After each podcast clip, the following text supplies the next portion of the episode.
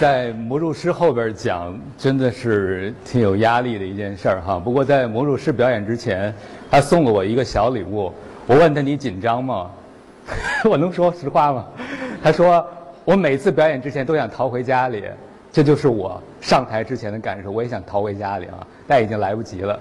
呃，今天我们讲的题目是跟人生的意义感有点关系。我相信也有很多朋友会持续的关注最近特别重要的一个新闻，就是关于马航的事件。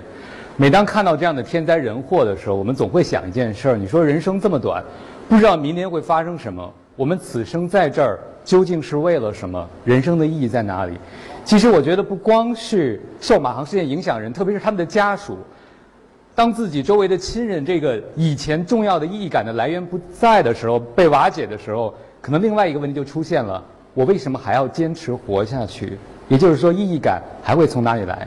其实不光是经受天灾人祸的人会想到说生命的意义在哪儿，在我们的日常生活中，我不知道大家有没有看我们的新闻报道。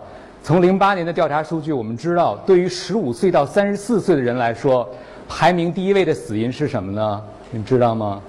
是自杀。从两千年开始，在我们的国家，每两分钟就会有一个人因为自杀离开我们。那我从讲座开始到结束的十八分钟里，可能有九个人已经永远不在我们旁边了。在这些离开的人的他们之前所留下的蛛丝马迹中，你总能看到这样的问题：我为什么要活着？我是谁？我该往哪儿去？我该怎么面对接下来的生活？最后离开，成了他们一种解决问题的办法。当然，不光是这些自杀者，我想我们每天面对生活的人，其实同样也经常在思考一个问题：一个在学习中找不着意义的人，会不知道自己为什么学习；一个在职场中找不到意义感的人，可能会离开你现在的工作；一个在婚姻和感情中也找不到坚持下去的理由的人，也有可能选择离开。每一个人都有可能因为意义的破产而停下手边的工作，因为人是一种多么特殊的生物啊！呃，用黄老师的话说，人是会发愁的。我觉得，当人找不到意义的时候，我们只知道要做什么；当我们不知道为什么做的时候，人就会有一种浓浓的化不开的乡愁。我们不知道我们在这儿究竟是为了什么。那说到这儿呢，我就想到了，因为我工作的关系，经常跟很多朋友聊。哎，你觉得人生的意义是什么呀？我不周围的朋友就会跟我说说，你没说这个问题之前，我觉得人生挺好的。我希望你们，你说完了我就凌乱了。我我本来觉得我生活挺好的，我不需要想工作有什么意义，生活有什么意义。结果你说完了，我突然觉得好像没有那么的有意义了。但是如果在座的任何一位也跟我周围的这些朋友一样，正因为生活中缺乏意义感而感到。虚无，正因为在生活面对痛苦的时候找不到意义感，而感到不知道怎么面对的时候，我告诉你，你们正在经历的所有痛苦，都有一个重要的意义，他们让你不停歇的在追寻。只有在追寻意义的人，才会感到意义的虚无。所以从某个角度，这样的乡愁和痛苦也是一种特权。那这让我想到了一件事儿哈，在座这么多美女，呃，我不知道在座这些美女，你们在穿高跟鞋的时候，特别新鞋的时候。会不会有一个小习惯，就是在脚后跟贴个什么东西？创可贴。为什么？为什么会这样？磨脚，但是磨脚还会穿，对不对？磨脚为什么还会穿呢？因为美是对我们有意义的一件事。就像我们刚才讲音乐的赏析，美是一件每一次聆听就是创造意义的过程，对不对？美是有意义的事情。那对男生来讲也一样啊。我不知道你们在恋爱中怎么表现。我们看到周围很多的，我周围很多男士在恋爱的最。疯狂的时候，他们可以在风中、雨中、雪中等另外一半一个小时、两个小时，无怨无悔，自己被自己感动的稀里哗啦的。他们觉得自己好有意义，那个时候为爱而存在。但是结了婚以后，你发现会怎么样？还没结婚呢，大家哈，结了婚有可能在楼下等五分钟，自己的太太都会按喇叭，他怎么还不下来？换句话说，结婚以后为什么会觉得等待这么的难熬呢？因为鱼都上钩了，再下饵就没有意义了，对不对？那实际上，在人生的每做一件事情的时候，我都觉得其实意义感是背后推动的重要的因素。我也希望跟大家分享一个观点，那是什么呢？就实际上哈，一个知道自己为什么活的人，可以承受几乎任何如何活的问题。也就是当我们知道为什么要做这件事，不管是为爱、为梦想、为家里人，你知道你为什么做，在碰到困难的时候，你有理由坚持下去。所以我觉得，在今天我们在讲心理健康的时候，我特别希望告诉大家，实际上意义这样所谓高远和抽象的东西，反而是我们每天生活必须的灵魂维生素。因为如果我不知道为什么，我就不知道为什么，为什么要忍受这些苦，为什么要坚持和付出。所以有人甚至提出了一个公式啊，说人生的绝望等于痛苦减去意义。当我们在生命中为所承受的痛苦找到更大的意义的时候，我们就不容易感觉到那么的绝望。或者说，意义让痛苦变得更容易保持和忍耐。那我讲到这，我就禁不住想到了一个特别有趣的调查。我想在这问一下：现在如果我有两个选项，A 是在座来听听到的我们的朋友哈，可以跟你周围的人说一句话。A 选项，我给你一个机会，现在可以在我们的中场和你周围的人打一声招呼。B 选项是什么呢？给大家十万块人民币税后。税后，每次都有人问是税前还是税后。税后啊，跟你周围的人说一句话和税后十万人民币啊，我想大家举手一下，有多少人会选择说一句话而不要人民币的，请举手。对，所以你们都来听到了，对不对？因为你们很智慧哈，知道十万块钱难得，说话有的是机会哈。那我把这个选择我再改变一下，A 还是说一句话。是跟你生命中最重要的那个人说最后一句话，自此永不相见。那 B 呢？是一百万人民币，同样是税后的人民币一百万。A 是跟生命中最重要的人说最后一句话，B 是一百万税后人民币。有多少人在这回依然会选择钱的？请举手。也没有，有一位啊，我能我能知道你为什么会选择钱吗？不见面还可以打电话哈，我说的是再不相见。不过你说的也有你的道理。我听到过最奇葩的答案是：我之所以选择在一百万面前选择了一句话，我知道那个对我最重要的人会留下给我不止一百万啊，所以选择说这句话。呃，这是一个很很奇葩的回答。但不管怎么样，我觉得大家在一句话的面前选选择了不要一百万现金。只证明了一个特别简单的道理：有意义的事情再小，哪怕一句话，也比没意义的事情在我们心中有价值。我们生活在外在的金钱的物质的世界，我们同样更多栖居在我们内心的精神世界。世间的万物，如果不经意义的尺度度量的话，是无法知道真正的价值的。所以，当我们在生活中去发掘意义的时候，就是在创造对我们最在意的价值。那。意义除了能够带来价值以外，哈，价值让痛苦变得可以耐耐受。我今天忍受工作的痛苦是为了什么？你可以找到你的理由，为了爱情，为了孩子，为了你自己的梦想。它可以成为一种耐受痛苦的慰藉，也是耐受痛苦的理由。同样意义还给了我们特别重要的一点，就是它可以成为一个目标。不管你是为自己、为爱情，还是为了你的事业、为了你的梦想等等，但有意义的目标。会对我们的人生有怎样的影响呢？中国人现在都活得很着急。我记得有一个新闻周刊说，我们的国家叫什么呢？叫急之国，是个着急的国家。每一个人都在出名趁早、成功趁早、赚钱趁早这样的口号中不停地奔向前方。但是在这样的过程中，你发现大多数人是不享受现在的当下的，不享受过程。为什么？只有胜败是有意义的，过程是没有意义的。所以我们忍受无意义的过程，就为了等到一个某一个节点，我们成了，我们赢了，我们得到了。但是这个代价是什么呢？有这样一个小故事：有一个美国资深的旅行家，他有一次到印度旅行的时候，看到有成千的印度人在。这一天，这一天是他们上山朝圣的日子。他们上山朝圣，在朝圣的路上呢，这个有的女人抱着孩子，有的老人拄着拐杖。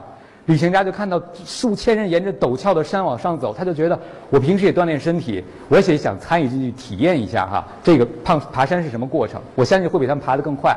结果二十分钟以后啊，这个美国的旅行家就已经气喘吁吁了，他就发现那些妇孺老幼。都不像他这样看着非常的轻松愉悦，还有说有笑的。然后他就问旁边的印度人说：“印度哥，懂英语的印度哥们儿哈，说你们为什么哎不像我这么气喘吁吁、气定神闲的呢？”他说：“你们美国人呢，有个典型的思维，永远把目标当做敌人。你爬山的时候，你就想消灭山这座敌人；而在我们看来，山是我们崇拜的偶像。”爬山的每一步，山都会自动把我们抬升，因为我们的目标是与山合为一体，所以我每走一步，山就在抬升我，所以整个过程是特别有意义的，我们不会觉得特别的累。我想这可能对我们今天那么着急的中国人也有意义。当一个目标让我们感受到过程的意义的时候，你就不会在过程中那么的焦虑和彷徨。我始终相信一件事儿：什么叫真正人生的成就呢？成就等于成长乘以每一天的生命，或者说，当我们人生所取得的所有的成功除以生命的长度的时候，即是你每天的成长。所以，如果每天成长你都觉得是有意义的，那我恭喜你，你离成功一定越来越近了。所以，我想一个有意义的目标会让我们在过程中更享受沿途的风景，而不是只有奔到终点的时候才觉得值得快乐和开心。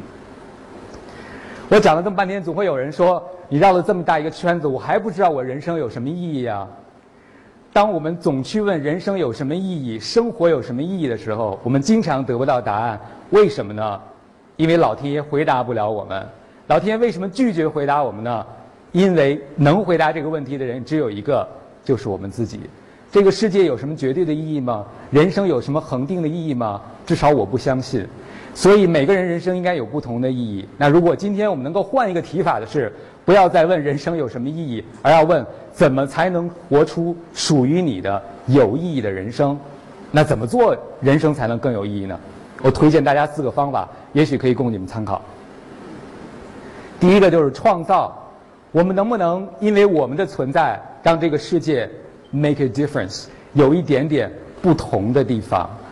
我们可以问自己一个假设性的问题：有一天，当我们要离开这个世界的时候，联合国派了一个小孩子来到我们的病床前，问我们说：“爷爷或者奶奶，我想问一下，在此生你最有成就的一件事儿，你创造了一个什么东西，让你觉得此生是值得的？你真的有来过？”我不知道我们会怎么样回答这个问题。创造，也许是和你的老婆创造一个孩子，也是了不起的事情。也许是在今天，我们给了邻座人一个微笑，让他一天创造了好心情，都可以，可大可小。第二种方式就是体验。今天的北京的天气尤为的好，在经历了几天的雾霾之后，那我想，即使我们什么都不做，去晒晒太阳，呼一下新鲜的空气，这样的体验依然是人生重要的一部分。所以，如果有一天外星人真的来了，飞船真的来了，你真的被。掳走了，外星人问你：“哎呦，你在地球生活那么多年了，你能告诉我，作为地球人，你最深的体验是什么吗？”我不知道我们会用什么样的体验来告诉他，希望不要告诉他俩字儿“绝望”啊。那所以体验本身，包括我们聆听音乐，包括我们聆听讲座，都有可能是一种有意义的事情。人生也是在体验中发生和延展的。还有另外的就是关系，我们会不会为爱的人生活？我们要不要为自己生活？中国人生活在关系之中，关系给我们意义，也给我们重压。所以我们说中国人经常死不起，对不对？因为你有爸爸妈妈，有孩子，有那么多的社会责任。但是西方人发现，当一个人活着的意义只有自我的时候是危险的。当他心情黑暗的时候，世界就黑了。他完全可以离开这个世界，因为没有意义了。但如果你为了更多人存在的话，你为多少人，你就有多少种不同的意义，可以让你在这个世界上觉得，我可以面对明天的痛苦，甚至可能是绝望。还有最后一种就是态度。那如果我今天在一个不幸的婚姻中我动不了，在一个不幸的工作中我跳不了槽，对待一个让我气得已经快晕死过去的孩子我也没办法的时候。我们还可以做一件什么事情让生活变得有意义呢？就是选择一种应对苦难的态度。这个话说的有点虚哈，我举个例子。有一个心理学家，有一个心理学家，他去医院里看他的一个老朋友，他老朋友生病在床，然后呢一直都是昏迷的状态，然后他就。看到这个照顾他老朋友的护工正在把一幅画挂在他老朋友的床前面，他看这护工挺快乐的，和别的护工表情都不一样，他就问他说：“说你怎么这么快乐呢？”他说：“啊，我呀，我是来负责所有人健康的，我这工作特别重要。虽然你的朋友现在没有从昏迷中醒过来，但是我希望他醒过来第一眼看到的就是美好的东西，就我看到。”在这样的对谈中，我们发现一件事儿哈，一个卑微的工作，一个在我们看上去可能没有那么远大职业前途的工作，一个人可以透过意义的双眼去看待，他可以认为自己不是在做护工，而是在负责这一层很多患者的健康。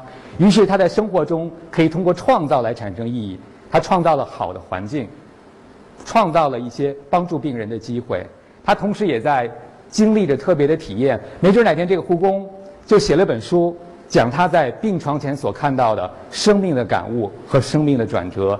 也许他所目睹的人生，比我在这里所讲到和体验到的要深刻百倍十倍。除了创造和关系以外，他也可能在在态度方面有不一样的意义感。在任何一个工作，任何一种。困苦之中，人始终有一种自由，就是什么？选择自己应对苦难态度的自由。所以他可以问说四个字，叫问心无愧。那其实中国人很喜欢说这四个字。当你做任何事情都没有结果的时候，但是你坚持没有放弃，本身也是一件成就。这也是苦难的意义，因为你没有放弃。所以存在主义心理学家就说过一件事儿哈，说人始终有一种自由，是什么自由呢？对于一个护工来讲。他的工作可能是很多人来看是被迫的，我要养家糊口，我要赚钱，甚至很多的目标都是别人给的。可能你的管你的人告诉你你要干什么，你必须怎么做。但是如果一个足够智慧的人，如果能够在生命中寻找意义感的人，会把一个被迫外在的环境中给予的目标，找到对他自己自发和内在的意义。人生就实现了某种程度的翻转，从为社会牵绊而活，到开始找出自己的意义感，为自己而活。所以，人始终，我们每个人都有一种不可被剥夺的自由，就是我们现在就可以通过寻找意义来翻转我们的生活。哈，谈到这里呢，就不得不讲到存在主义心理学家。弗兰克尔，维克多·弗兰克尔，我刚才讲的寻找意义的方式，基于他的存在主义心理学的研究。他讲到说，人在什么都不能做的时候，你可以从 doing 的状态进入一个 being 的状态。你什么都不能做的时候，你负重的姿态也是一种有意义的状态。在一九四二年，他新婚不久，就被和妻子一起放进了集抓进了集中营。他的父母、他的哥哥、他的亲属都进入了集中营。两年以后。有的人在集中营饿死了，有的人在毒气室被谋杀了，他的妻子也死掉了。然后他的呕尽心血所写的一本书，也被付之一炬。在这个时候，连他的生命安全都随时受到威胁。可是，在这样的状态下，弗兰克尔他是怎么坚持下去的？当生活中所有熟悉的目标和意义感的来源都不在了，人还能靠什么呢？有一天，弗兰克尔脑袋中幻想出了一个图景。他幻想着有一天从集中营出来的时候，他站在一个光明的礼堂里，跟大家宣讲集中营心理学。他想，也许我自己所经受的苦难就是人类的一场伟大的实验。如果我能把这个实验做完，我就可以用我实验的结果帮助很多在苦难中前行的人。所以。你们在座所经受的苦都不是为自己受的。当你们经历了苦难之后，你们都可以帮助更多的人走出他们的苦难。所以，永远不要放弃一种自由，就是在改变不了的环境中赋予意义的自由。最后，我想跟大家分享一下：如果你们正在经历苦难的话，苦难对我们究竟有什么样的意义？这是罗列了几个，但不限于他们。第一个，尼采说过：“哈，没有杀死我们的，只能让我们更强大。”在我们内心暗淡的时候，心灵依然可能在茁壮成长。所以你受难，是因为你在锻炼你的灵魂肌肉。第二个，我们最好的经验往往来自最坏的经历。当你在经历人生低谷的时候，也许你在成就你自己某种内在的力量和智慧的成长。而痛苦会带来改变。很多的时候，我们痛苦但没有改变，那痛苦就失去了它最大的意义。痛苦往往是改变的信号，无论是婚姻的痛苦，还是个人生活的痛苦。所以，痛苦也是生活与我们对话的方式。痛苦除了让我们能做出改变以外呢，当我们经历痛苦的时候，我就更能理解别人。大家有没有想过，正因为每个人是孤独的，所以我们才需要在一起。如果你自己都不孤独了，我不知道我们这个社会的粘合剂在哪儿哈。其实，也许正是因为经历了苦难，才让每个人连接得更紧。正是因为经历了苦难，我们才更能理解别人。在大灾大难的时候，我们都看到人和人会离得更近。苦难让我们聚集在一起，而在受难中，我们就会开始想：我为什么要在这儿呢？我为什么要忍受这些呢？人生的意义究竟在哪儿呢？苦难让我们寻找信仰，我不知道你们有什么样的信仰，但我觉得从今天开始，我们都可以通过寻找中的人生意义，来赋予个人的一种信念。这种信仰让痛苦可以承受，让目标变得可以化为每一天更前进的过程。那更重要的是，在苦难中寻找意义，我们才能在人生中找到更大的希望。马克吐温说：“人生有重要的两天，第一天是我们出生的日子，第二天是我们知道我们为什么在这儿的日子。也许我们一时半会儿还不能够等到这天的发生，但是追寻本身，也许就是人生特别深刻的一个意义。我希望大家有，我们今天能够有所行动，开始问自己一个问题：怎么活出有意义的人生？”意义感是每个人不可被剥夺的自由，也是生命尊严的所在，也是我们最终的归处。谢谢大家。